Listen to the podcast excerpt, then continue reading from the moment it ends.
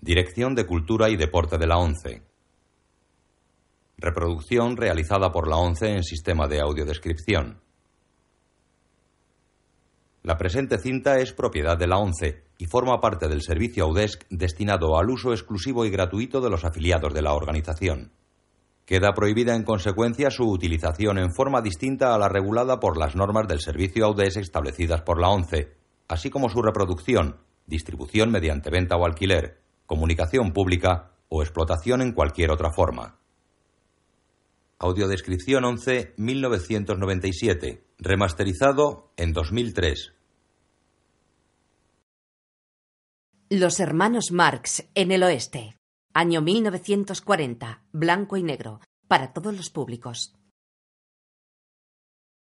Groucho Marx es delgado y nervioso, peinado con raya al centro, gafas redondas y un gran bigote pintado con maquillaje negro. Suele llevar un grueso puro en la boca y viste siempre con frac y sombrero de copa. Mueve expresivamente las cejas después de cada uno de sus chistes. Se traslada con rapidez sacando el trasero hacia atrás e inclinando el torso hacia adelante. También adopta exagerados gestos ceremoniales que él transforma en ridículos.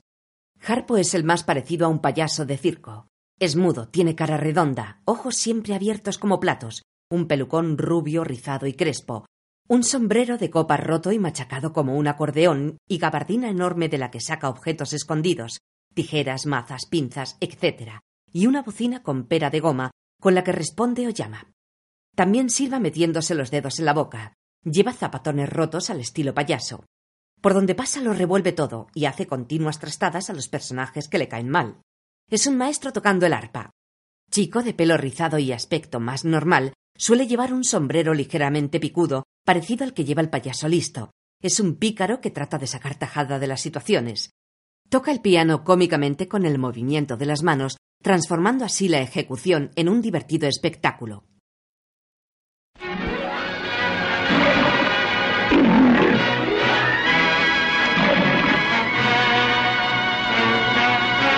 Metro Goldwyn Mayer presenta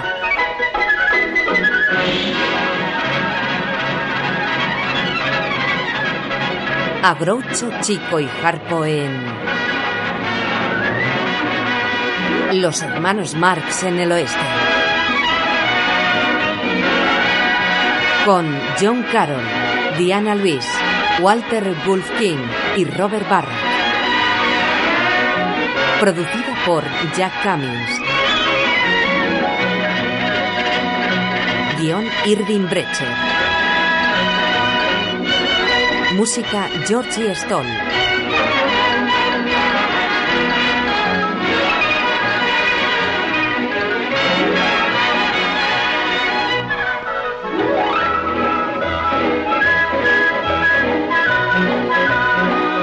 Fotografía Leonard Smith. Dirección Edward Bassett.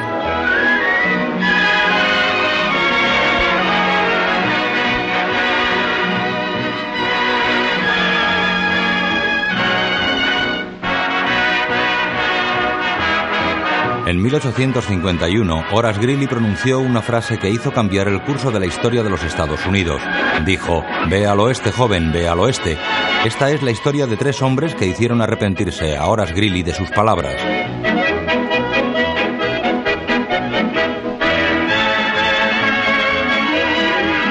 Vestíbulo de la estación de tren de Nueva York durante la segunda mitad del siglo XIX. Entra Groucho seguido de una fila de mozos negros que transportan sus baúles y enseres.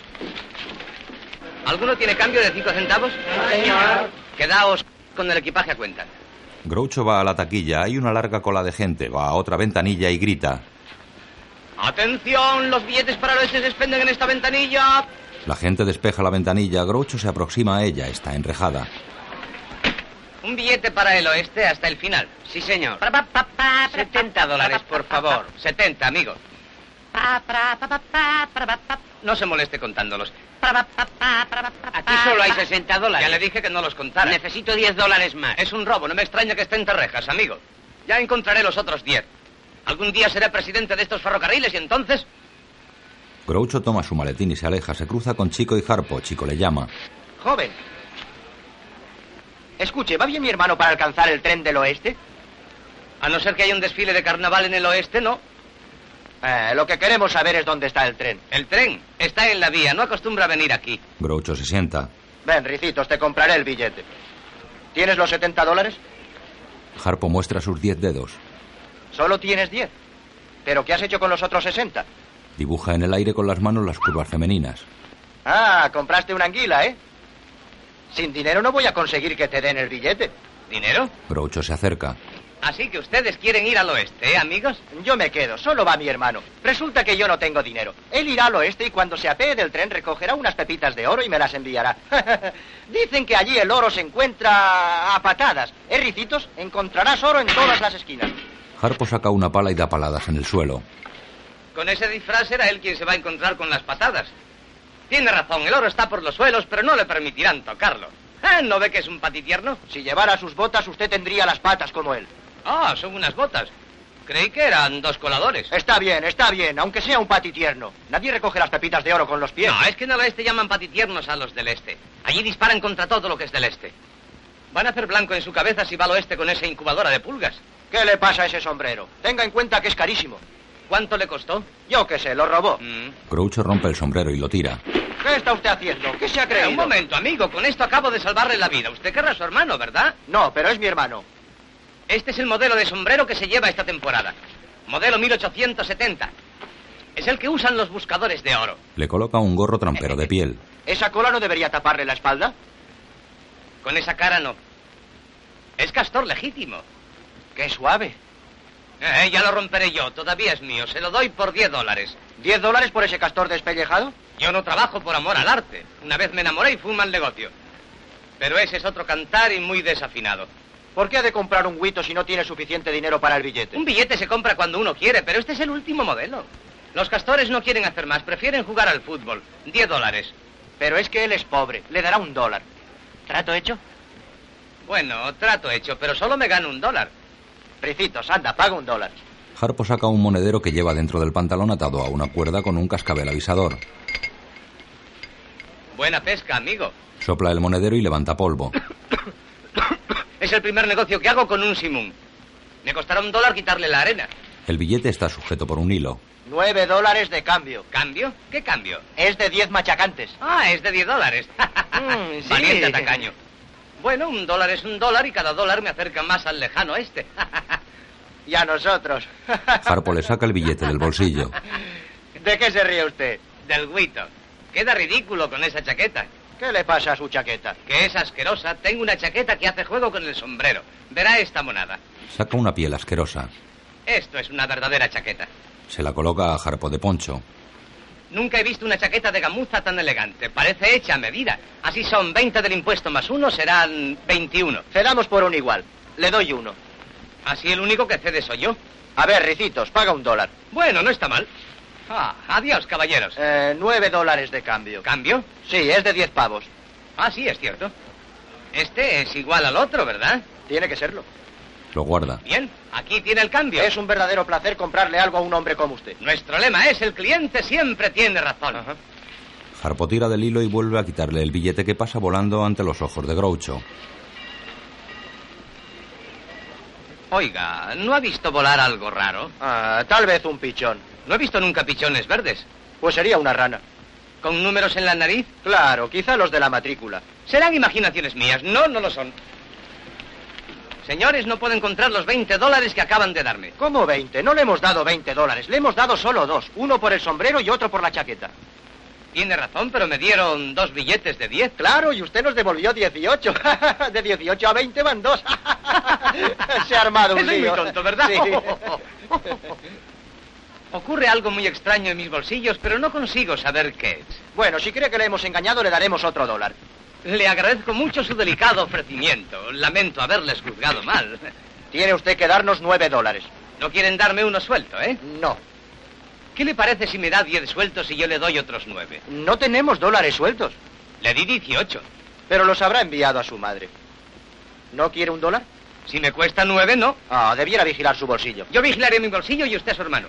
Groucho guarda otra vez el billete de 10, luego da a Chico 9 dólares contando de menos. Tiene usted que darnos nueve dólares. Harpo pone su mano sobre la de Chico. Uno, dos, tres, cuatro, cinco, seis, siete, ocho y nueve. Sí, sabe contar. Pero ¿dónde está el cambio?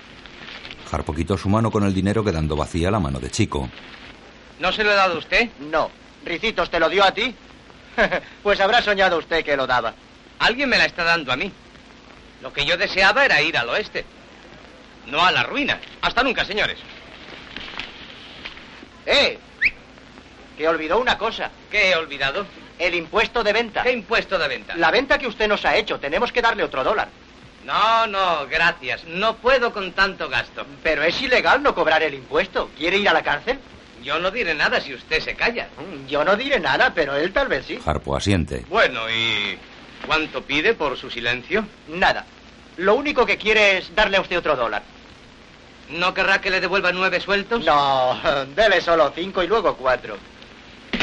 Démelo. Groucho agarra el billete, lo cierra en su puño y sin soltarlo lo mete en el bolsillo. Eh, eh, le daré cinco y luego cuatro. Bien. Uno, dos, Harpo tira del hilo, pero el billete no sale. cuatro, eh, cinco. El hilo se rompe, entonces Harpo saca unas tijeras. Nueve. ¿Quiere que le diga una cosa? Me encanta tratar con hombres como usted, porque comprendí que era honrado en cuanto le vi. Es que el secreto de mi éxito es la honradez. Oh. Eso la honradez es. es. la única base segura de un negocio. Eso digo yo. Sí. Harpo corta el pantalón de Groucho, corta el bolsillo y coge el billete. Íntegro y honrado. Ah, usted me confunde. Pienso hacer muchos negocios con Gracias, usted. No, muchacho. gracias Siempre a he dicho usted. que el que empieza No, mal la siempre honradez es lo termina único mal. que me Eh, importa. Hay que ser Ah. íntegro y honrado para lograr el éxito. sí, tiene razón. Este, este ha sido el secreto de mi formidable Es lo que yo éxito. he dicho siempre. Hace un instante no se notaba tanto frío aquí dentro. Bueno, hasta otra. Tengo la impresión de que he caído en una cueva de ladrones. No obstante, es de sabio sacar provecho de las propias equivocaciones, por lo que, señores míos, he hecho a última hora un arreglo financiero. Y muchísimo gusto, caballeros. Me honro con su amistad y me postro a sus lindos pies, caballeros. Adiós. Adiós. Vamos, Lipito. Mete el dinero en su sombrero, Harpo se lo quita en la oficina del presidente. Caballeros, les presento al señor Terry Turner que acaba de llegar del oeste. Ahora, joven, quiero que les diga a estos señores lo que me ha dicho a mí esta mañana. Tengo entendido que piensan construir una línea desde Cripple Creek al norte de la montaña. Eh, quiero indicarles la mejor dirección. Señala en un mapa. Yo creo que el camino más corto sería de Cripple Creek eh, en dirección al Pacífico. Espera que nuestros trenes vuelen sobre las montañas. Eh, no, señor. Espero que sus trenes pasen por aquí, por la Cañada del Muerto. ¿Puedo preguntarle por qué le interesa tanto que se vendan esas tierras? Sí, señor. Así podré casarme. Me parece comprenderlo. Usted es el propietario. No, señor, pero mi abuelo lo fue. La vendió hace años engañando al abuelo de mi novia, Dan Wilson, y Dan no ha podido perdonárselo. Ello originó un gran odio entre las dos familias, y ahora no quiere dejarme casar con su nieta. Pero si le demuestro que soy un hombre honrado, eh, pues es posible que ceda. A pesar de todo, no es muy idiota. Creo que Verne debe ir enseguida a negociar con... Mm. Dan Wilson. Y concertar la compra de la cañada del... Del- del muerto. Del muerto, eso es. En la cañada del muerto están Chico, Harpo y el abuelo Dan Wilson. Chico y Harpo están buscando oro en sendos agujeros del suelo. Harpo saca tierra de su agujero y la echa en el de Chico. Yo no sé lo que pasa. Saco tierra, tierra y más tierra y el hoyo siempre queda igual. Bueno, yo me marcho. ¿No busca más oro? En estas tierras no hay oro. He trabajado aquí más de 40 años buscándolo y ya me he desengañado. Señor Wilson, ¿por qué no deja de trabajar? Ah, tengo una nietecita y soy el único que puede cuidar de ella. Ya no voy a durar mucho. ¿Y a dónde irá? Si encuentro un empleo, adquiriré un equipo y volveré a empezar en otras tierras. ¿Cuánto vale un equipo de esos? Yo creo que con unos 10 dólares me arreglaría. Le damos los 10 dólares. Eh, no, gracias, no puedo aceptarlos. Somos los dos millonarios.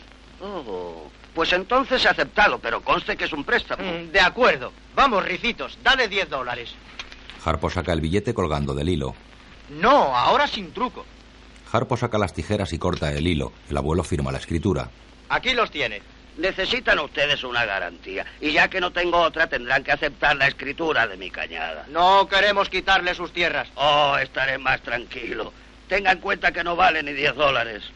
Un individuo llamado Turner me la vendió hace 40 años y me dejó sin un níquel. Si por casualidad ven algún Turner en este territorio, dispare usted antes. Primero le quito el rifle y luego disparo. Eso es. Adiós. Muchachos, cuando lleguen a ver, Vean a mi nietecita, por favor. Díganle que su abuelo volverá pronto. Se lo diré. Bueno, a trabajar otra vez, vamos. Harpo indica con gestos que hay indios. ¿Indios? Ja, Estás loco. No hay indios en este territorio. Le muestra una flecha clavada en su trasero. Oye, no quiero que vayas así por la calle. Chico se la arranca y los pantalones de Harpo caen. Más tarde, en casa del viejo, su nieta Eva termina de hacerse un vestido blanco. Sobre el piano del salón hay un retrato de su novio Terry y otro de su abuelo. Habla a las fotografías.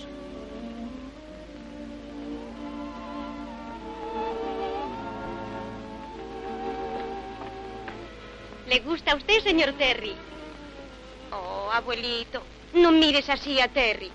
Los tornes no son tan malos. Bueno, al menos no lo son todos. ¡Terry! Eva deja el vestido, se acicala el pelo, se pellizca las mejillas y sale al porche. ¡Terry! ¡Terry! ¡Terry! ¡Eva! Desmonta. ¡Terry! Se abrazan. Me parece que has estado un siglo lejos de mí. Solo he estado tres semanas. Pero estabas a millones de millas lejos. Solo a 2000 en Nueva York. Terry, no está bien. Tú eres un Turner y yo una Wilson.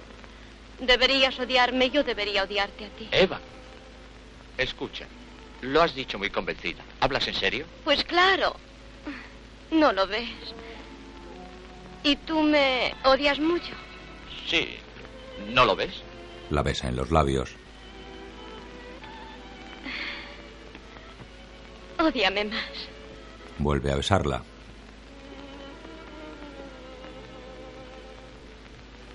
Terry, no deberías haber venido. Si mi abuelo te viera... Ah, tu abuelo querrá verme continuamente cuando le den un cheque de 50 mil dólares. ¿Cincuenta mil qué? Dólares de la compañía de ferrocarriles. Les eh, he vendido la cañada del muerto. ¿Has vendido la cañada del...? Eh, tuve una corazonada y fui a Nueva York. Hablé con la compañía de ferrocarriles para que hiciera pasar sus trenes por la cañada. Si ahora no desaparece el odio entre los Wilson y los Turner, es que tu abuelo es solo feliz odiando. Yo soy feliz odiando. Te prometo odiarte, honrarte y obedecerte toda mi vida. Eva, antes de nada es preciso que haga las paces con tu abuelo. ¿Dónde está? Creo que en la cañada. Pues debo hablarle. Eh, pero no es tan urgente. Se besan.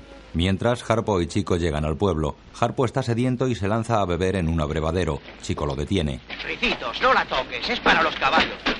Ya sé que tienes sed, también tengo yo. Anda, ven, iremos al café y te conseguiré una cerveza. Van hacia el salón. Dos vaqueros salen huyendo mientras disparan hacia el interior.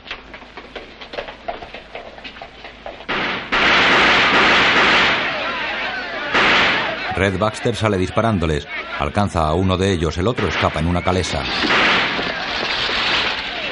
Red sopla el humo de sus pistolas y vuelve a entrar en el salón. Ricitos, el oeste no me gusta. No saben más que matarse unos a otros. Me gustaría el oeste si estuviera en el este. Larguémonos. Harpo sediento señala hacia el salón y hace el gesto de beber una jarra de cerveza. Un indio corpulento los aparta y entra. Dentro el indio entrega una carta a Red Baxter, el dueño del salón, que juega al póker en una mesa. Carta, muy urgente para usted.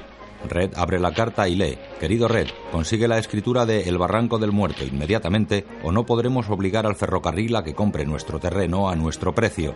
Tras leerla, Red la quema. Luego se dirige al indio Peter. Terminó el juego, amigos. Escucha, Peter. Ha pasado ya una semana y aún no me has traído a Wilson. Escoge más hombres, mejores caballos si quieres. No me importa lo que hagas, pero tienes que encontrar a ese rata del desierto.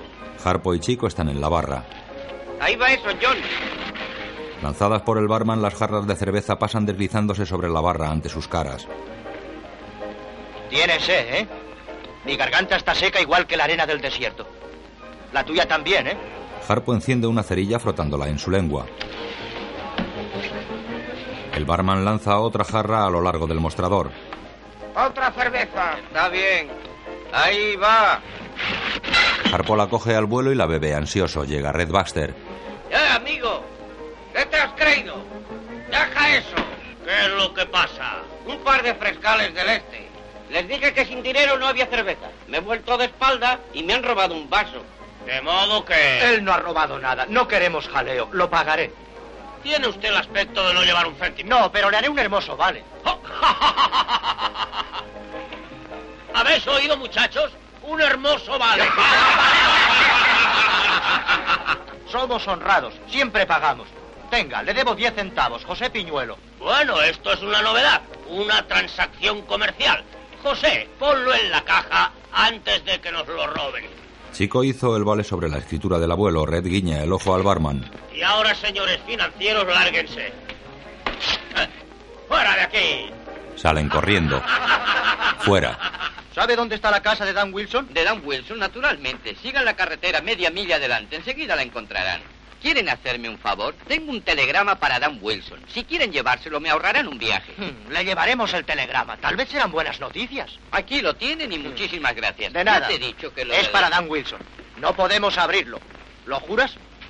Eso es. Trata de quitárselo. ¡Eh, eh, eh, eh! Escucha, lo abriremos, pero no lo leeremos. Lo abre y se lo mete en el bolsillo. Harpo intenta quitárselo. No puedo confiar en ti. Y tú no confíes en mí. Yo te diré lo que hay que hacer. Lo leeremos, pero no lo escucharemos. Bueno, anda, tápate los oídos. Así. Dan Wilson, Bers, si desea usted vender su tierra a la Cañada del Muerto, ve a nuestro representante John Berler que llegará hoy a la estación de Cripple Creek, Ferrocarriles Nueva York Oeste. Oye, Ricitos, te engañé. He escuchado. Tú también. En la estación de Cripple Creek, Chico y Harpo buscan al enviado del ferrocarril. Señor Berler, señor Berler, queremos verle. Queremos verle. Señor Berler, queremos verle. Buscan señor ustedes a Ber- John Berle. Claro, queremos verle para venderle la cañada del muerto a su compañía. Bien, señores. Yo soy John Berler. No le reconocemos. ¿Verdad, Ricitos? Harpo le mira y niega.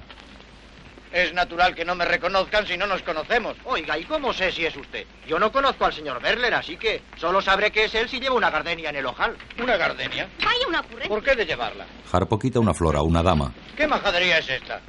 Escuchen ustedes. Se la pone a Berler, giran y se hacen los encontradizos. Señor Berler, bienvenido. Hace una hora que estamos buscándole. Pero Encantados de verle. yo también. Por fin se arregló todo. Y ahora, sírvanse decirme quién de ustedes es el señor Wilson. Ninguno de los dos. Nos apellidamos Piñuelo. Somos los dueños de la cañada. Ah, tienen ustedes la escritura. Sí, pues claro. Es decir, no. Harpo hace el gesto de beber cerveza. Quiere decirnos que está en nuestra casa de Berch. Pues vamos allá inmediatamente, será lo mejor. Vamos, señores. Eh, ¿Por qué le has dicho dónde está la escritura? Hablas por los codos. De ahora en adelante haz el favor de tener las manos calladas. Montan en la diligencia que va al pueblo. En un recodo del desértico camino, Groucho espera el paso de la diligencia, la cual aparece bajo una nube de polvo. Groucho se dirige a la calavera de una vaca que hay en el suelo. Si lo que veo es un espejismo, dentro de unos días tendré menos carne que tú.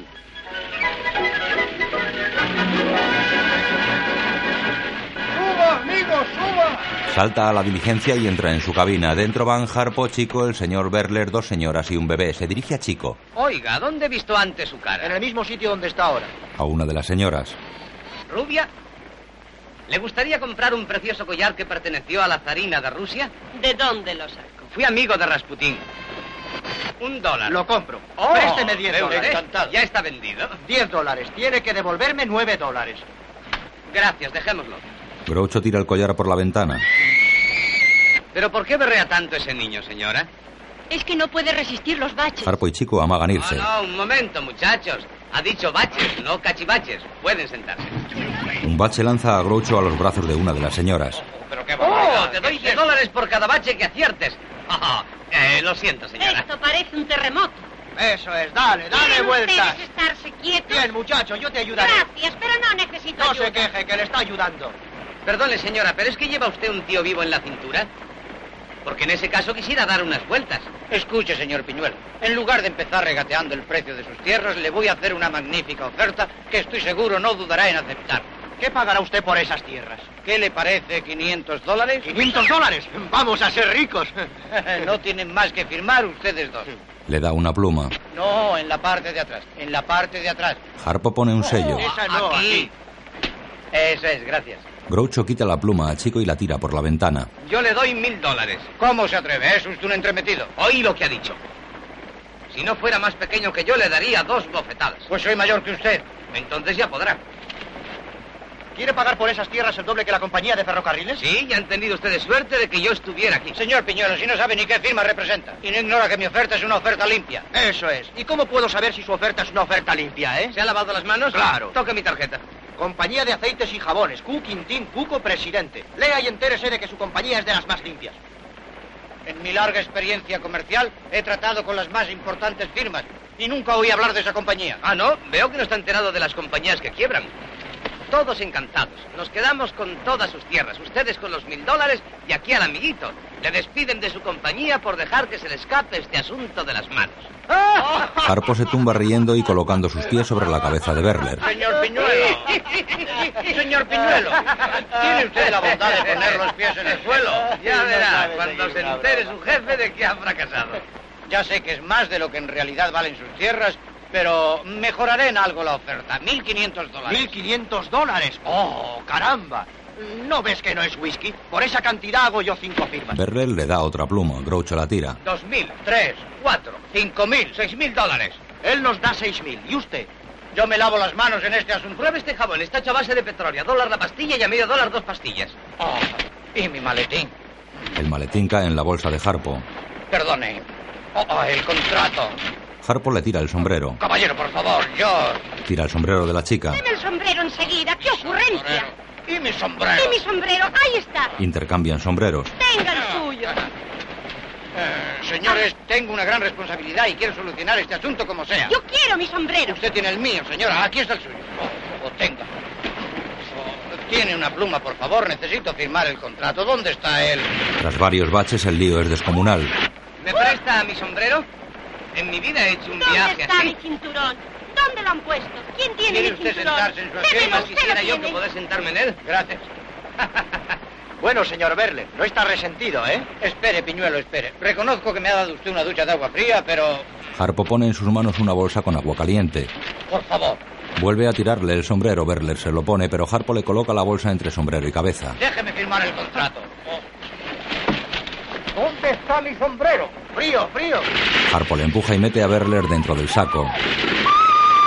Más tarde, en el salón abarrotado, corre la cerveza y las chicas bailan el cancán, meneando sus faldas y levantando las piernas.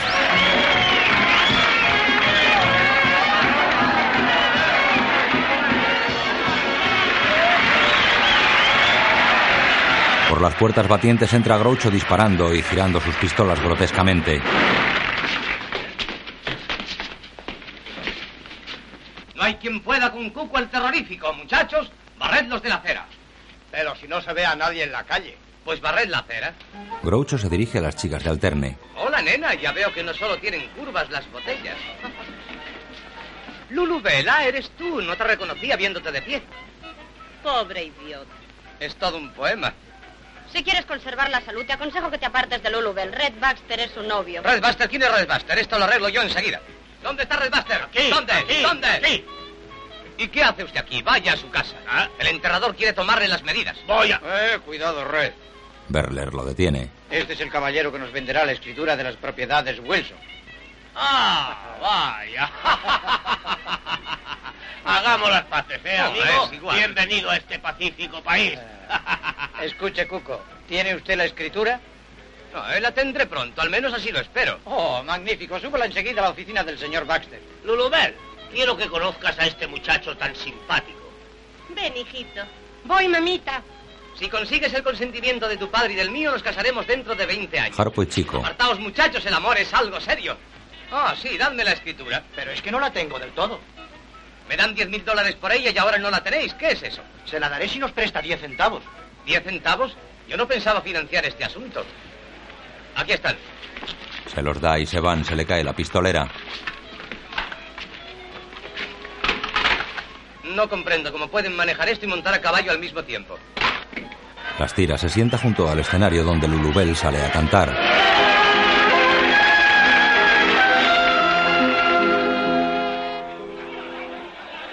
Sin yo pensar que también le iba a amar, me fui a quemar en su mirar. Con resistirme, que iba a ganar, si al jugar gana el amor. Era capaz de pasión ni doblez, Sabía yo que perdía con él. Repartió las cartas y pronto olvidó que al jugar gana el amor.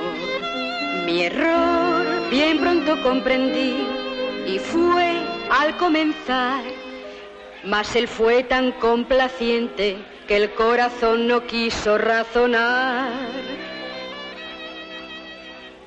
Si me parece a mí escuchar su voz, le pienso decir que todo se acabó, mas al ver que está ya salgo de mi error, que al querer jugar gana el amor. Groucho habla con un borracho que no le hace ni caso. Está loca perdida por mí. ¿Qué mujer no está? Ya sé que vos a preguntarme cuál es mi secreto. Voto al diablo, que sois osado.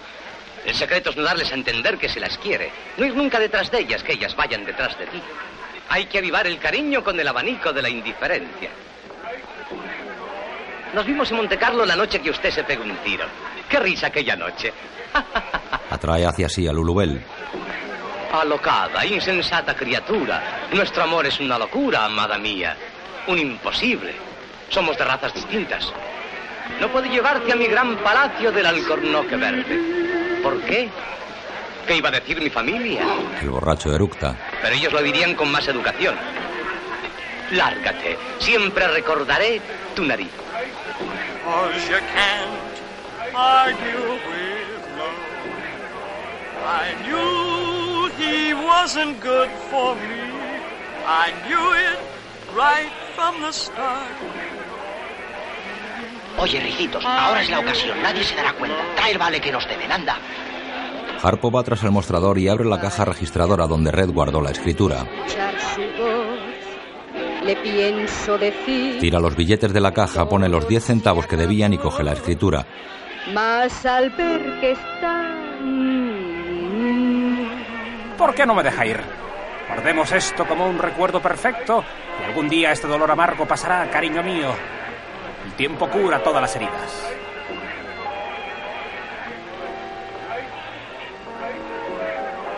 ¿Sabe? Hay un borracho ahí sentado en la primera mesa que se parece mucho a usted. Y uno que se parece mucho a mí. ¿eh? ¿Qué le parece? eh? Está tan lleno de alcohol que podría mantener una lámpara encendida por tres días. que al querer Groucho subido sobre la mesa canta a dúo con Lulubel.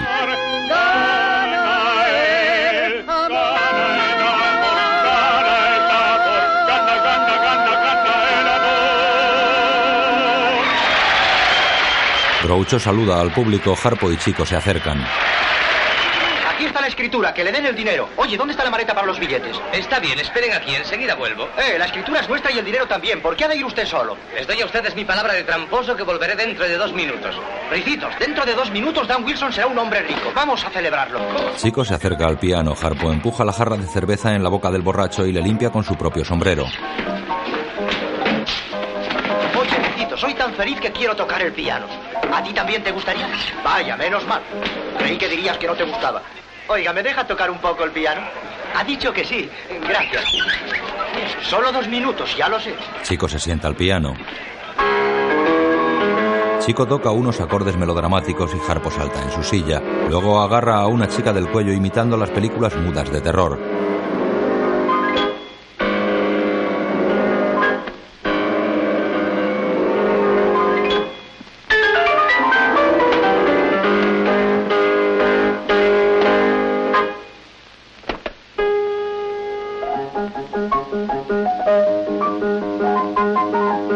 Ahora los dedos de Chico se mueven alegres y juguetones sobre el teclado.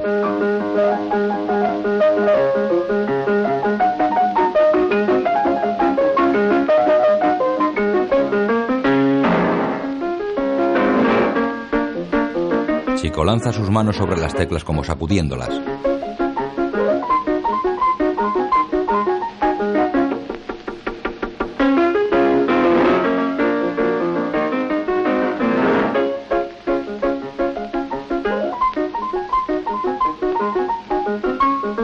Sus dedos juegan tecleando en órdenes imprevisibles.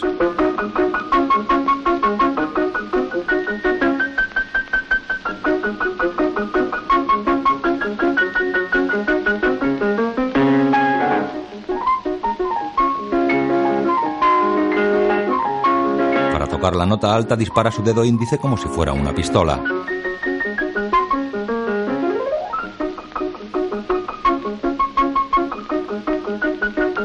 Quita una manzana a Harpo y apoyándola en el teclado la frota sobre él para ejecutar el acorde.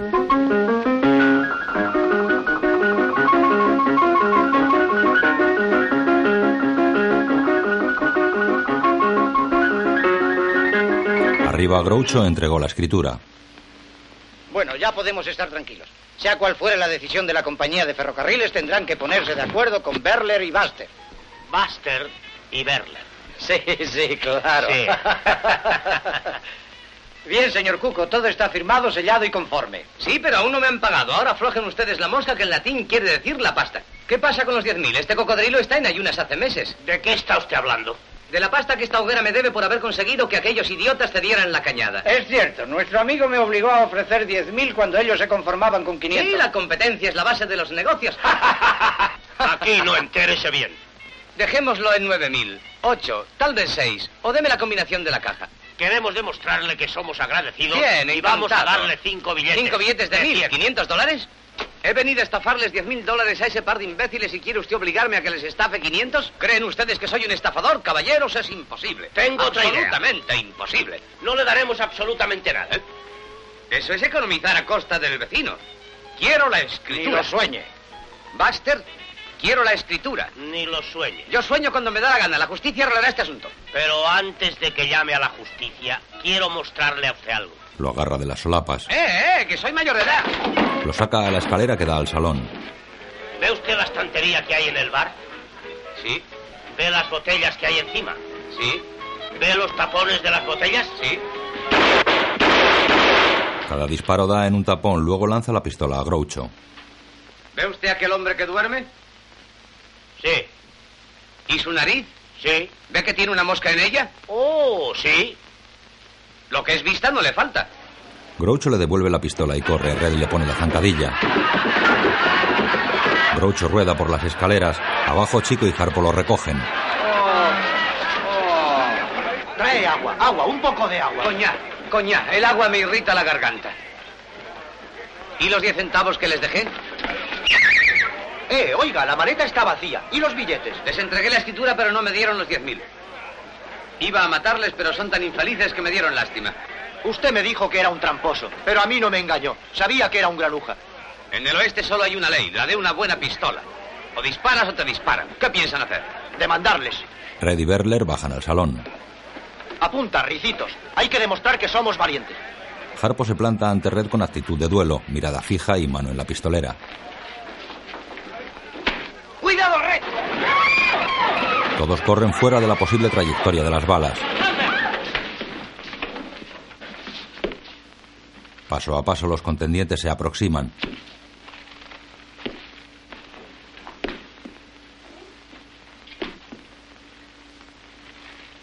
A un metro de distancia. Juntan sus caras. Harpo gira chulesco su pistolera pero no saca. Harpo saca, pero su pistola es un cepillo de ropa con el que cepilla la chaqueta de red. Del cepillo sale un disparo. Groucho, Chico y Harpo salen corriendo del salón. Bella quimera de mi canción. En su casa, Eva Wilson canta al órgano. Es de noche, Groucho, Chico y Harpo se aproximan a la casa. Tanto para ti. Sí, debe ser esa casa. Escucha. Le gusta, ¿eh? Vamos. Se acercan a una ventana y desde allí la observan. Harpo lleva una gran muñeca de trapo. Serás para mí. Bella quimera. Esta es la niñera de la nieta del viejo Wilson.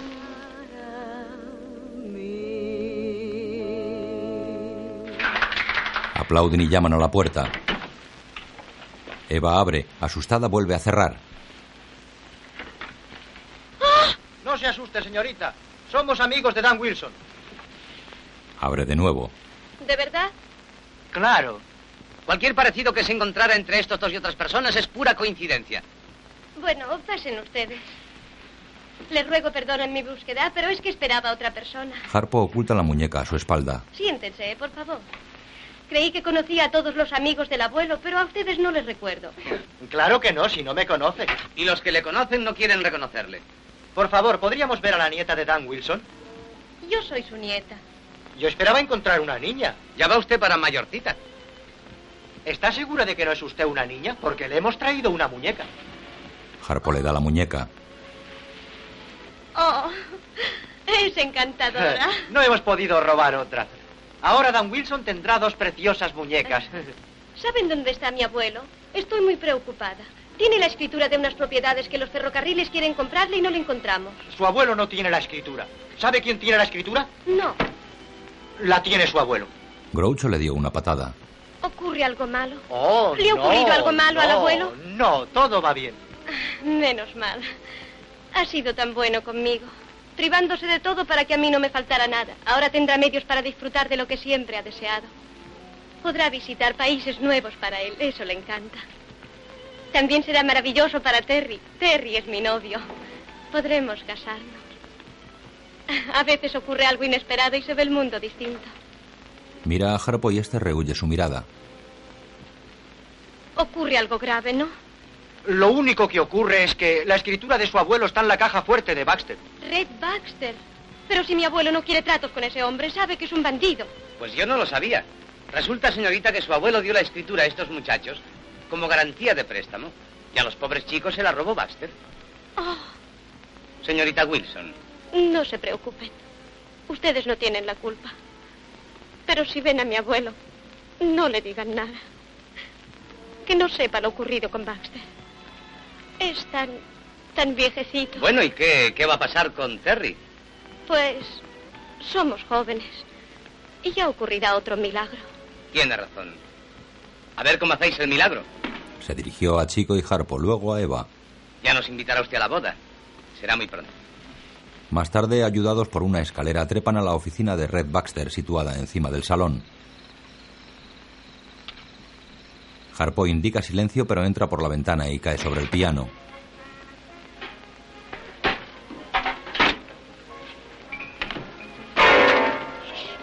Ah, ¿quieres el ruido? Hay que trabajar a prisa. Baxter puede volver enseguida. Eh, no tenga usted miedo. Si nos pasa algo, telefonearemos a la comisaría. ¿Telefonear? Estamos en 1870. Don Ameche no inventó el teléfono todavía. Pasan a una estancia contigua. La caja está allí. Vamos, Entra Lulubel con otra chica. aquí está, caballeros, a trabajar. Eso es estupendo, estupendo. Pasa, Marilú. Descansaremos aquí. Encantada. Les oyen tratando de abrir la caja en la estancia contigua separada por una cortina. Esos idiotas están intentando abrir la caja. Avisa Buster y a los muchachos. ¿Pero dónde están? No lo sé. Búscalo. ¿Dónde voy a buscarlo si no sé dónde han ido? Un momento. ¿Ha dicho usted algo? Yo no he dicho nada. Pues si lo ha dicho, no he reconocido la voz. Continúe, Harpo se da un martillazo en la mano. imbécil. Harpo le muestra la mano herida y Groucho le atiza otro martillazo. Yo te enseñaré a no confiar en mí. Escucha.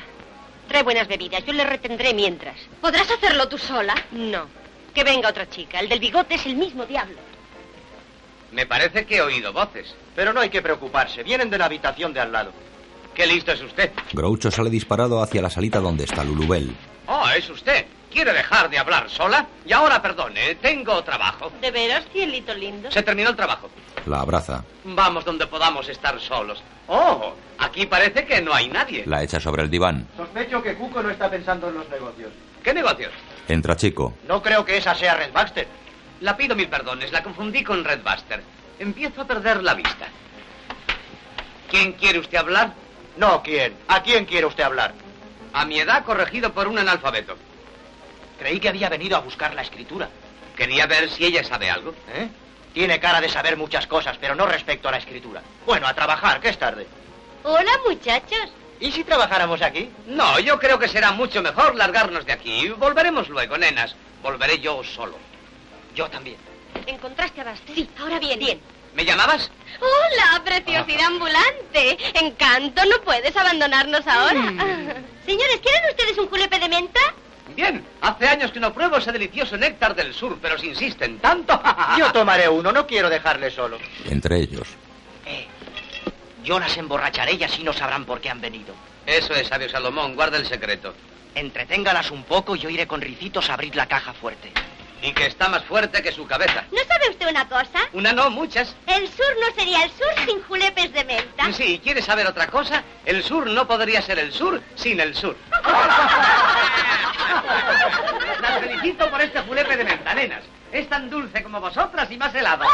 Harpo continúa intentando abrir la caja. Se da otro martillazo en la mano y tira el martillo dentro de un escritorio. El escritorio se cierra, Harpo lo abre. Oye, precioso, ¿quieres tomar No encuentra el martillo, abre un cajón del escritorio y lo cierra. El cajón se vuelve a abrir solo. ¡Bebamos! ¡Yo quiero otro! ¿Y si comiéramos?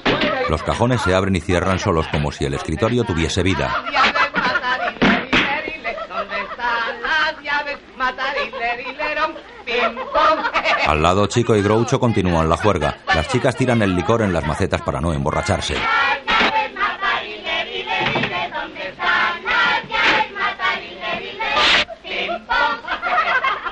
Otro vasito para todos, ¿eh? En el mío no quiero hielo porque me quita líquido. Amigos, hay que brindar por el sur, la tierra de la alegría y la abundancia. Donde los gatos gastan zapatos y los mosquitos huitos. Un brindis por nuestra tierra natal, Carolina del Sur, Carolina del Sur. Mississippi, Mississippi. Luisiana. Luisiana. Ella tira el licor. Yo creí que las tres eran hermanas. Lo son, pero su madre vivía en un tren. ¡Qué cosa más rara! Yo no estoy borracho, pero... ¿y ¿Qué hace el techo en el suelo? Harpo lo recoge con su sombrero. Esto lo arregla otro julepe. ¡Venga esa baraja! Hombre, no está mal. Harpo bebe. Un brindis por nuestra tierra natal, Carolina del Sur, ¡Carolina del Sur! Mississippi, ¡Mississippi! Luisiana. ¡Luisiana! Me parece... Harpo saca de su bolsa un cañoncito, lo dirige hacia la caja y lo rocía de pólvora. Un brindis por nuestra tierra natal, Carolina del Sur, ¡Carolina del Sur! Mississippi, ¡Mississippi! Luisiana. ¡Luisiana! Siéntate y escucha, ricura. Voy a cantaros una canción. Se me ocurre una canción que he escrito. Conmigo ha colaborado un poco Stephen Foster. Conmi, conmi, conmi, conmi. Enciende una cerilla y la mete dentro del barril para ver si aún le queda pólvora. Marché, y aunque no me hacías falta, con amor te recordé. Oh, Susana, no llores por mí. Bailo y bailo siempre desde el día que te conocí. ¡Ay! Un brindis por nuestra tierra natal, Carolina del Sur. Carolina del Sur, Mississippi, Luisiana. Yo he nacido en una isla desierta. Harpo enciende un cartucho de dinamita. ¿Qué os divertisteis, eh? Yo quiero otro julepe. Lo coloca bajo la caja y se tapa los oídos. Me parece que voy a cantar. No, ahora La mecha se extingue y el cartucho no estalla. Harpo lo coge y de dentro saca un gorrito de fiestas. Se lo pone, tira el cartucho y casualmente estalla bajo la caja y la abre. Las llaves matarile, rile, rile, ¿dónde están las llaves matarile? Yo brindo por los cocodrilos de Australia. Fuera llegan Redbuster y Bedler. no. Tus maridos estos chinos, ¿verdad? ¡Que yo salta! Os daré una gran comilona al salir de aquí en el rancho de mi amigo don Juan Pancho. Melones, rábanos y sandías, un gran banquete. A la salud de todos. Red disparó al vaso. Este vasito ya no puede con tanto licor. Vamos, manos arriba. Vámonos, chicos. Harpo encuentra la escritura. Eh, Vaya un par. Pónganse en pie y manos arriba. Debo estar algo borracho. Vamos, arriba. ¿Qué haces, encanto? Harpo se esconde en el escritorio. Anda. Levántense a corroques. Manos arriba. Vamos. Red, han robado la escritura. La tendrá ese mudo endemoniado. Ve a buscarle. Si nos pide perdón, le perdonaremos. Cierra el pico y vuelva a hacer espaldas. Harpo sale, toma el cañoncito y lo apoya en la espalda de Red. Eso es. ¡Quieto! No me gustan sus caras. ¿Cree usted que a nosotros nos gustan? ¡Oh! ¡Merler! ¡Peter! Deje ese cañón de manos arriba. Deje esa pistola y manos arriba. Deje pistola, manos arriba. Está bien, Peter, deja esa pistola y manos arriba. Terry. Vaya. Lamentaría que Eva no me hubiese invitado a esta fiesta tan divertida. Ahora ya pueden romper filas. Ustedes no. Tal vez el señor Werner quisiera devolverme la escritura de la cañada del muerto. No la tengo, la robó alguien. Claro, ha sido usted. Bien, guárdala en el bolsillo. El indio intentó atacar y Terry lo golpeó. Harpo aplasta una pistola de chocolate en el pecho de Red. Yo entregaré la escritura a la compañía de ferrocarriles de Nueva York. Así les evitaré esa molestia. Ya podéis marcharos todos. Tú también, Eva. Eva y los Marx salen. ¿Por dónde se fueron las chicas? Hay que ser listo para saber cuando uno pierde una jugada. Pero tal vez entre los dos tengan talento para darse. Terry dispara la lámpara y se va. ¡Abran esa puerta! ¡Déjenos salir! ¡Abran! ¡Abran! Red, espere, hombre, espere. Déjame, espere que si entregan la escritura a la compañía, estamos listos. El único medio que tienen de volver al este es el tren que sale mañana de Cripple Creek. Ya lo sé, abran la puerta. Red. Si pierden ese tren, tendrá que esperar una semana a que salga otro. ¿Podrías vender esas tierras a tu compañía? En una semana les vendo lo que quiero. Nosotros saldremos en ese tren mañana, pero tengo el presentimiento de que ellos lo perderán. ¡Abran, abran! Terry, Eva y los Marx van camino de la estación. Harpo toca la armónica y Groucho la guitarra.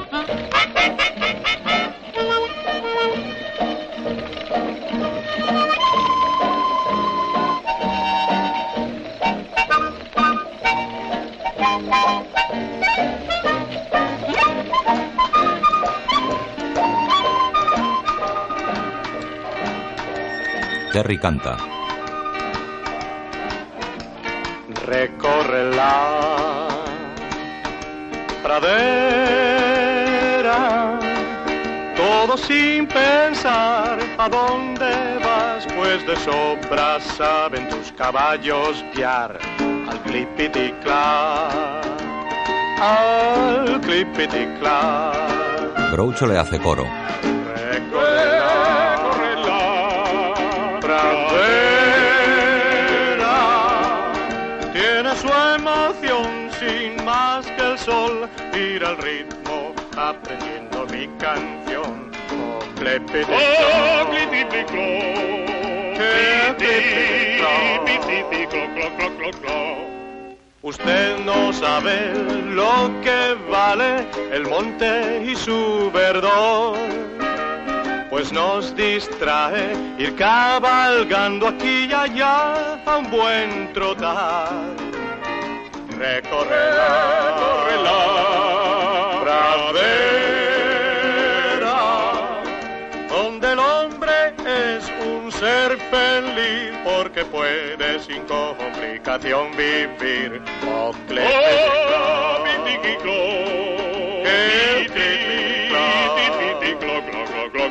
Chico, El caballete es el amiguete más fiel que puede haber. Cuac, cuac, cuac, si el primer día él te marea, ya verá lo que es después.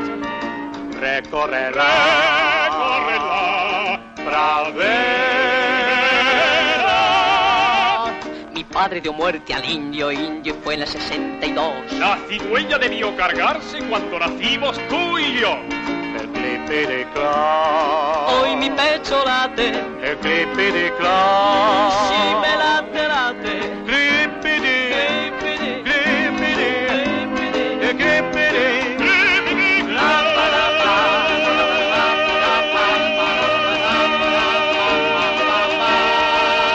llegan a un poblado indio con los tipis cónicos cubiertos de piel de búfalo. Terry, ¿crees que es prudente pasar aquí la noche? Estos indios son hospitalarios y se les trata bien. Esperen aquí. Terry se dirige a la tienda del jefe. No sé por qué no hemos de ir a un buen hotel. Groucho se fija en un tótem en cuyo centro está esculpida su propia cara, bigote y gafas incluidos. Es una de las cosas más idiotas que he visto. Terry habla con el jefe indio. ¿Cómo te llamas y cómo se llama? ta? Wesley, Beyu, Hewa. Terry se dirige a sus amigos. Arreglado. Eva, tú dormirás en la tienda grande y nosotros en la pequeña. Vamos. Pasa una chica india. Harpo la piropea usando su bocina. La sigue. Ya nos lo ha conquistado. Groucho se aproxima al jefe indio, rodeado de guerreros y cubierto con un tocado de largas plumas. ¿Es usted el que peló al cero a mi tío y luego le regaló una peluca? Los guerreros apartan a Groucho. Déjenme hablar. Se ha disgustado mucho. Déjeme hablar con el jefe. ¿Habla el indio? Por lo menos sé hacer el indio. Chico se aproxima al jefe y le habla con grandes aspavientos. ¡Hula! ¡Hula! Un ya tongo, ya tapajao, ya tancajao, ya tapingo, ya tapajongo. Dice que si quiere las camisas almidonadas.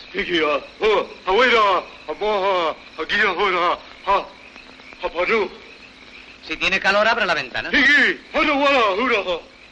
Piñuelo, ese indio no es indio. Si no es indio, ¿por qué lleva una gallina por sombrero? Es medio indio y medio avestruz. Oh, pero ¿por qué quiere hacerse pasar por un piel roja de verdad? Pero si no sabe ni hablar el indio. A ver, diga, ¿con cuántas carabelas llegó Colón a estas tierras? Esa no la conozco. No sabe ni contar hasta cinco. ¿Quiere hacerme creer que es un piel roja? ¿Quiere hacerme creer que es un hombre blanco? Será mejor largarnos. Los guerreros lo rodean. ¡Mira! ¡Mira! ¿Qué ha dicho? Dice que nos juzgarán con imparcialidad y nos matarán. Hombre blanco hablar mucho, jefe enfadarse mucho. Hombre blanco, amigo, piel roja. Hombre blanco, querer amistad con hermano, piel roja. Y con la hermanita. La hija del jefe se acercó y su padre le ordenó alejarse. Chaco, Chaco, Loda, Nichi, Pado. ¿Quieres insinuar que el hombre blanco no es amigo del piel roja? ¿Quién les estafó sus tierras por 24 dólares? El hombre blanco. ¿Quién los perpetuó en los librillos de papel de fumar? El hombre blanco. A ver, ¿quién hizo que sus mujeres les olvidaran? Claire Gable. Hombres de la tribu. Groucho se sienta en las rodillas de la princesa india. Un alto en mi discurso. ¿Te gustaría tener un collarcito que perteneció a la zarina de Rusia? Saca un collar de bisutería. Mi no gusta. Mi querer un Cadillac sedán. Es demasiado moderna. El jefe se enfada y los guerreros saltan sobre Groucho. Perdone, un momento, amigos. No quiero que nadie me corte la cabellera. Harpo pasa persiguiendo a la chica. Un momento. En prueba de nuestro afecto le regalamos este camafeo. Groucho agarra a Harpo y se lo acerca al jefe.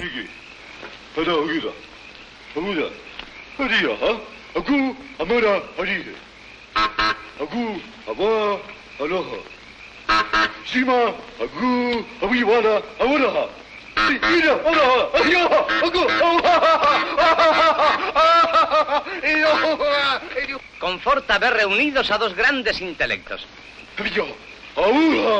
Harpo juega a las puñetas con el jefe. De un gran salto aparece el hechicero de la tribu. Asustados los Marx saltan a los brazos de los guerreros. ¿Quién es ese? El hombre medicina. El hombre medicina. ¿Quién toma una cucharada sopera de esa medicinita? El hechicero con gorro rematado por dos cuernos baila. Harpo y Chico soplan los cuernos del hechicero.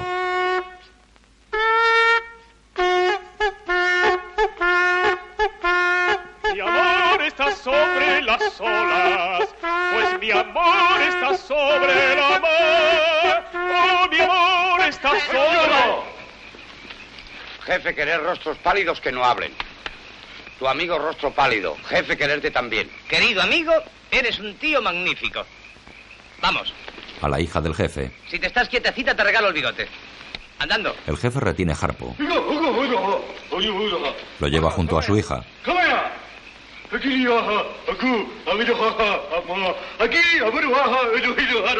Harpo coloca a la chica la mochila de portar niños. El jefe se enfada.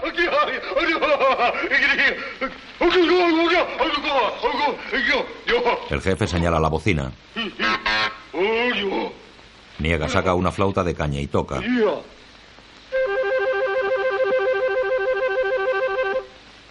Harpo silba. El jefe trata de reproducirlo.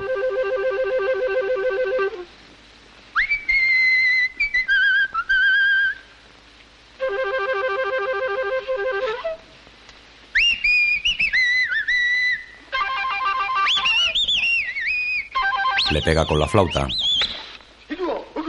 Huyendo, Harpo da con un telar indio cuya urdimbre está tensa como las cuerdas de un arpa.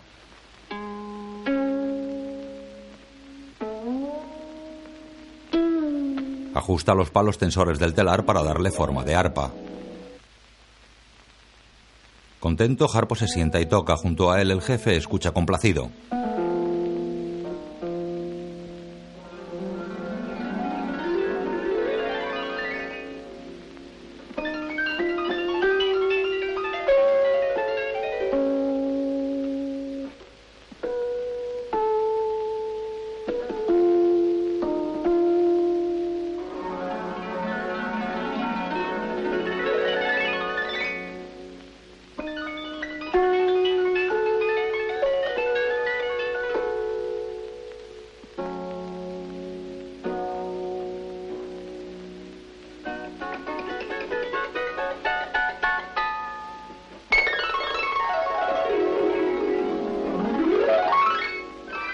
El jefe acompaña con la flauta.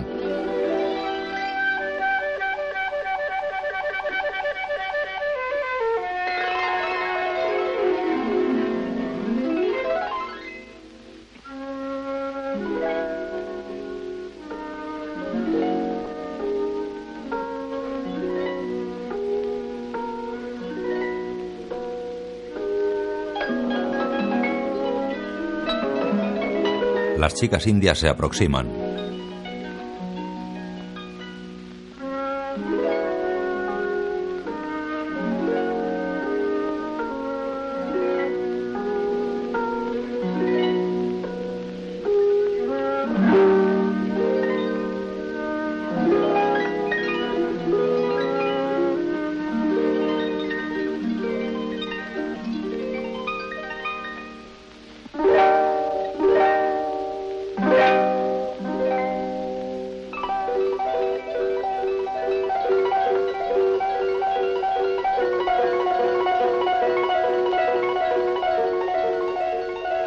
Harpo sopla sobre la cuerda que vibra.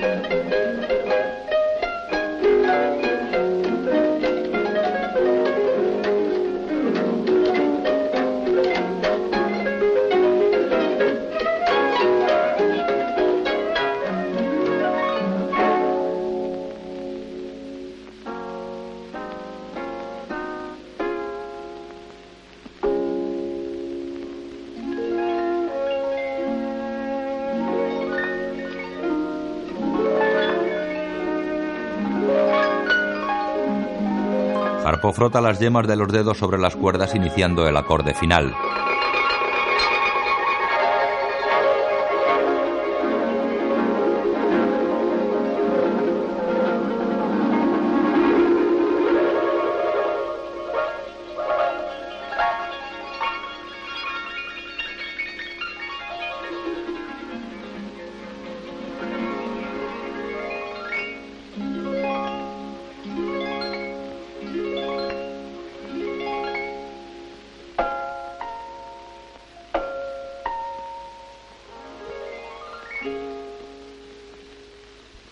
A la mañana siguiente, en la estación, Red Baxter y Berler suben al tren en compañía de Lulubel. Le aseguro que no debemos preocuparnos, Berler. Mis muchachos les impedirán por todos los medios que suban al tren.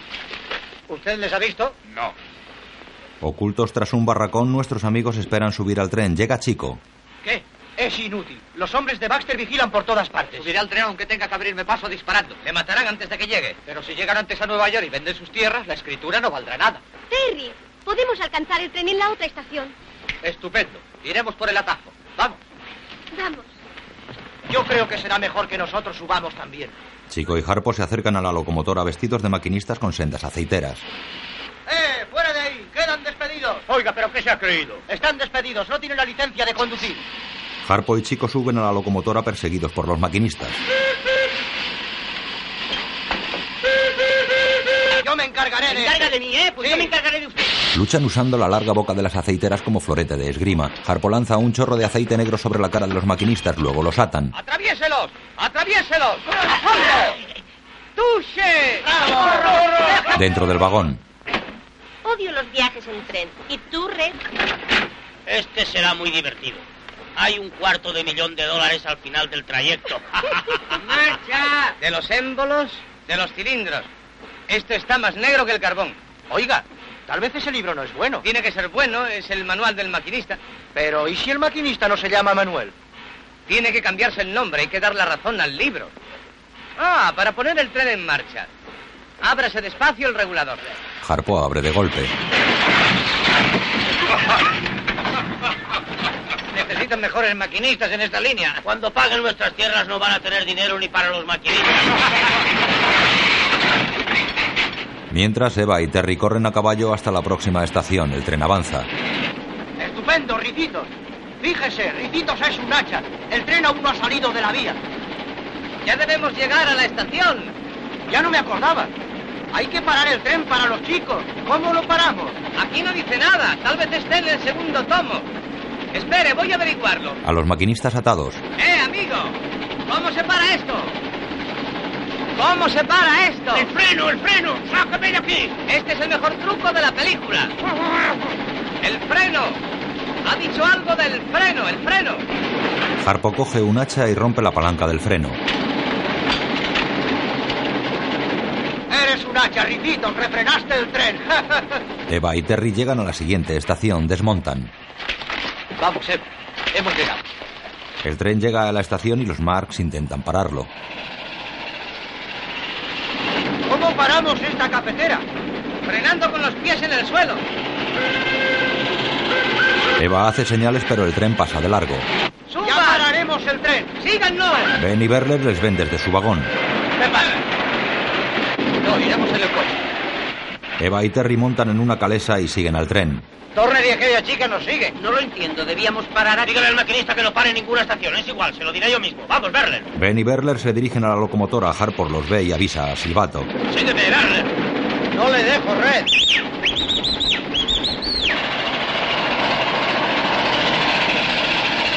¡Eh! ¡Eh! ¡Han amordazado a los maquinistas! ¿Pero qué pasa acá? No sé, ahora veremos. Los Marx huyen al vagón de pasajeros. ¡Ah, Luzbel! En cuanto la veo, surge en mí el animal que llevo dentro. ¡Wow! ¡Wow! Harpo y Chico entran en el vagón correo. Ricito, ya sé cómo parar el tren. Tira fuerte de la cuerda. Tiran de la cuerda de aviso. Vamos a toda marcha y nos obligan a parar. Pues no pare. No pararemos. Oye, esto no se para.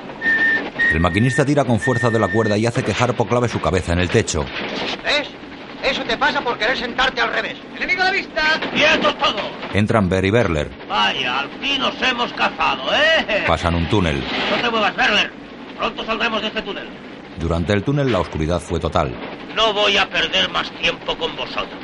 Saca su pistola, pero en su lugar está el cepillo de Harpo. Los Marx salen corriendo. Vais a ver cuánto os acabe. Salen al exterior del vagón. Harpo lleva en la mano la pistola de Ben. ¿Cuándo le quitaste el pistolón? ¿En el túnel? Muy bien. Al girarla se le cae la pistola. Por una escalerilla suben al techo del vagón. ¿Por dónde han ido? Por la escalera, quizás. Haremos que aquellos paren el tren. ¡Escalera! Ahí está, vamos. Ben y Berler corren por el interior del tren para recibirles al otro extremo. Una barra de gálibo engancha a los Marx y los hace girar horizontalmente depositándolos de nuevo en el último vagón. Ben los ve. Vamos a desenganchar el vagón y se quedarán atrás. Eso es. Ben y Berler desenganchan el último vagón, pero los Marx saltan al techo del penúltimo vagón. Me parece que nos hemos deshecho de ellos. Vamos a desenganchar el vagón y se quedarán atrás. Buena idea. Los Marx desenganchan el penúltimo vagón. ¡Fantástico! ¡Ya está! ¡Nos equivocamos de vagón! ¡Aguanta, Ricitos! ¡Aguanta! ¡No dejes escapar el tren! ¡Eh! Ahí vienen. ¡Pues allá vamos! Harpo hace de puente con su cuerpo. Lulubel, ¿qué ojos más bonitos tienes? Berler y Red pasan sobre Harpo y entran en el primer vagón de pasajeros. Lulubel les llama. Groucho y Chico cogen estacas, esperan tras la puerta del segundo vagón de pasajeros, golpean a Red y a Berler y los meten en el lavabo.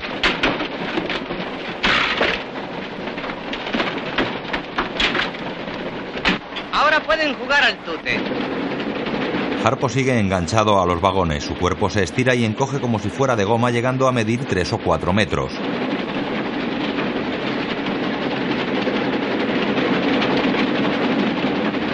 Los dos vagones se juntan, Harpo se suelta.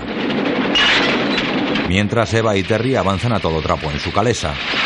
Dentro, Oye, la única forma de parar esto es echar cubos de agua en el fuego. ¡Yey! ¡Sujétate a mi leva! ¡Yey! Harpo lleva una jarrita de agua y se dirige a la locomotora por la cornisa, pero se queda enganchado a un poste de correos. Poste Posteriormente, el gancho que recoge los paquetes lo agarra y lo lanza de cabeza al vagón correo golpeando al empleado que hay dentro.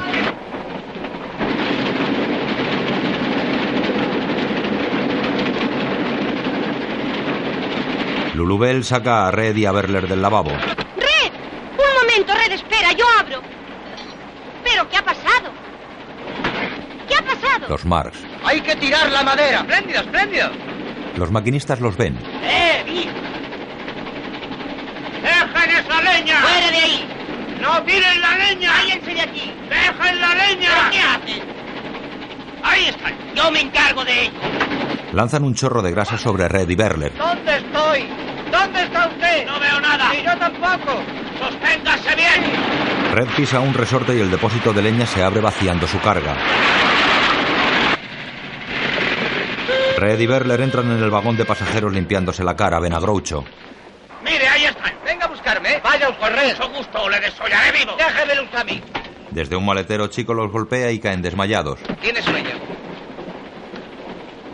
Está mareado. Groucho los vuelve a encerrar en el lavabo. Si quieren tomar el té, señores, avisen. Chico y Groucho van a la locomotora.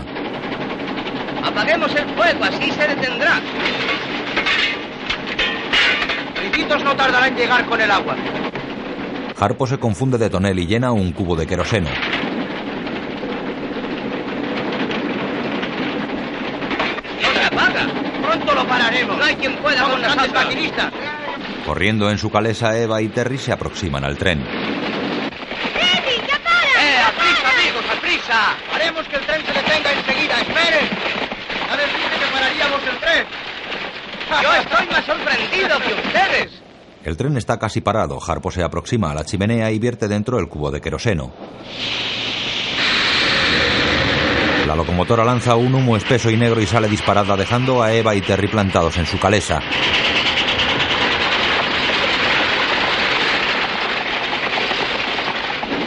Y el agua es así, me alegro de no beberla nunca. Tenemos que detenerlo. ¿Cómo se para esto? Yo qué sé, nunca he hecho de maquinista. Harpo da una patada al freno y la locomotora queda parada. Eva y Terry llegan en su calesa y Lulubel libera a Reddy Berler. ¡Abran la puerta! ¿Acaso pensáis que voy a hacer todo el día de portero? Ah. Eva y Terry suben al tren. Red los ve y golpea a Terry por la espalda. Vámonos, la locomotora no funciona. Iremos en ese coche. ¡Deténganse! ¡Paren ese coche! Los Mars cortan el paso a la calesa, pero han de saltar para no ser arrollados por ella. Al fin se fue. Y con ello se fue la ocasión de ayudar a esos pobres chicos. Pues hay que atraparles. Pero la locomotora ya no funciona, no hay más madera. Hay mucha madera en el tren. Red y Berler se alejan en la calesa. ¿Qué se preocupa? El tren no puede andar sin combustible y no hay un solo tronco de madera en el tren. ¿Quién ha dicho que no hay madera ¡Oh, en este si tren? este está Fíjense lleno! si hay. Hay suficiente. Pondremos el tren en Aquí marcha. Hay cajas, hay baúles, hay maletas. Bueno, Red, el negocio ya está hecho.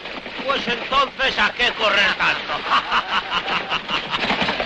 ¡Oh! ¡No! ¡No! Ven asombrados al tren que se acerca. ¡Aprisa, Red! Aquí los equipajes, estupendo. Todos al fuego. Ánimo, muchachos, que vamos a paso de tortuga. No quedan más baúles y maletas. Los Mars queman el equipaje y la carga. Come, échale un poco de maíz, Echaré todo cuanto tenga a mano, aunque sean cohetes. aunque sean balas de cañón. Sí, no importa lo que sea. Las cajas de maíz estallan llenando la locomotora de palomitas. Groucho queda sepultado entre ellas y Chico lo busca. ¿Dónde está, Cuco? Que me ¡Eh, traigan un Cuco! perro de San Bernardo, estoy hundido en la nieve. Red y Berler han detenido la calesa y están sacando los raíles de su sitio. Tendrán que parar a la fuerza. El tren llega al lugar, se sale de la vía y continúa campo a través trazando un círculo continuo.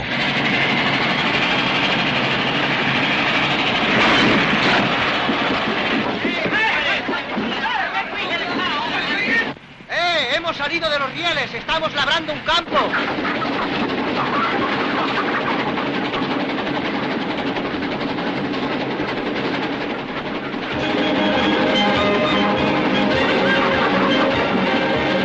Oye, Ricitos, esto parece un tío vivo. A ver si le quitas a la vaca la argolla que tiene en la nariz. Tratando de hacerlo, Harpo se cae junto a la vaca mientras el tren arremete contra una casa de campo en cuyo tejado está el granjero reparando las tejas. El tren gira arrastrando la casa en su morro. Groucho se asoma por la ventana del comedor y habla con el granjero, que continúa reparando el tejado sin enterarse de nada. ¡Oiga! ¡Baje enseguida! ¡Hay un hermoso juego en el comedor!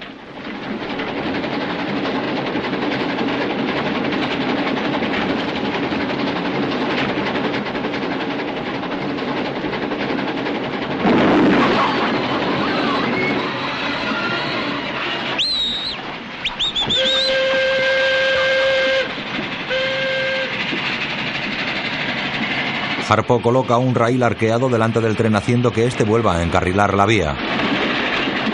Una vez encarrilado, Harpo salta al tren en marcha. ¡Hurra! ¡Estamos sobre los rieles!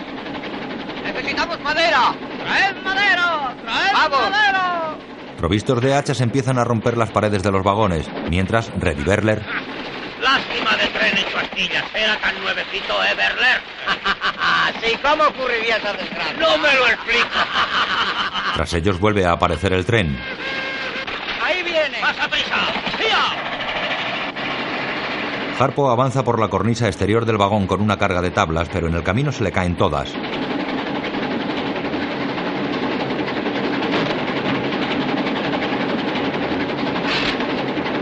Mientras Groucho otea el horizonte, ¡Aún no les veo! ¡Necesitamos madera! ¡Traed madera! ¡Traed madera! Harpo comienza a romper el suelo del vagón de pasajeros. Se asoma por el agujero practicado y afila el hacha usando la rueda del tren. Red y Berler corren a todo trapo. ¡No pierda la serenidad! ¡Vamos, a prisa! ¡Mira! ¡Es la guerra! ¡Traed madera!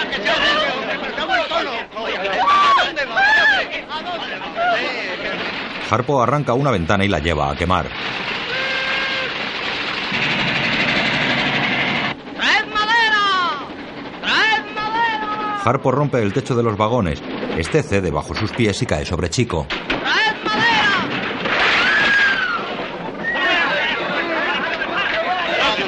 ¿Qué ha pasado? El tren está a punto de alcanzar a Red y Berler.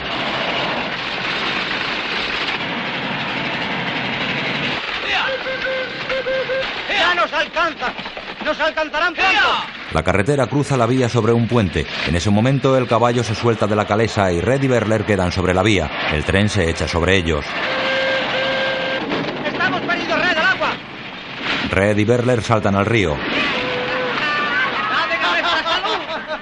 Los Marx, Eva y Terry ríen al ver a los facinerosos chapoteando en el agua. Mientras el tren avanza seguro hacia su meta, las paredes y techos han sido quemados en la caldera. Solo parece quedar enteras la locomotora y las ruedas.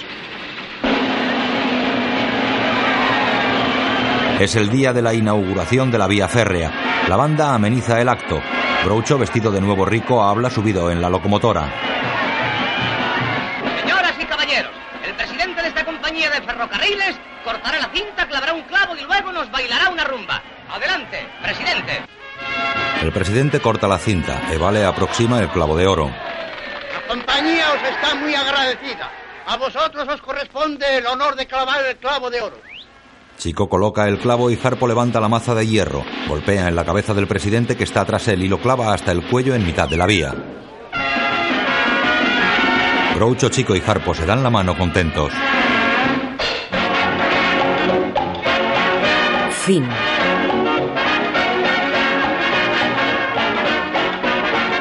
Groucho, Chico y Harpo con John Carroll, Diana Luis, Walter Wolfkin y Robert Barrett.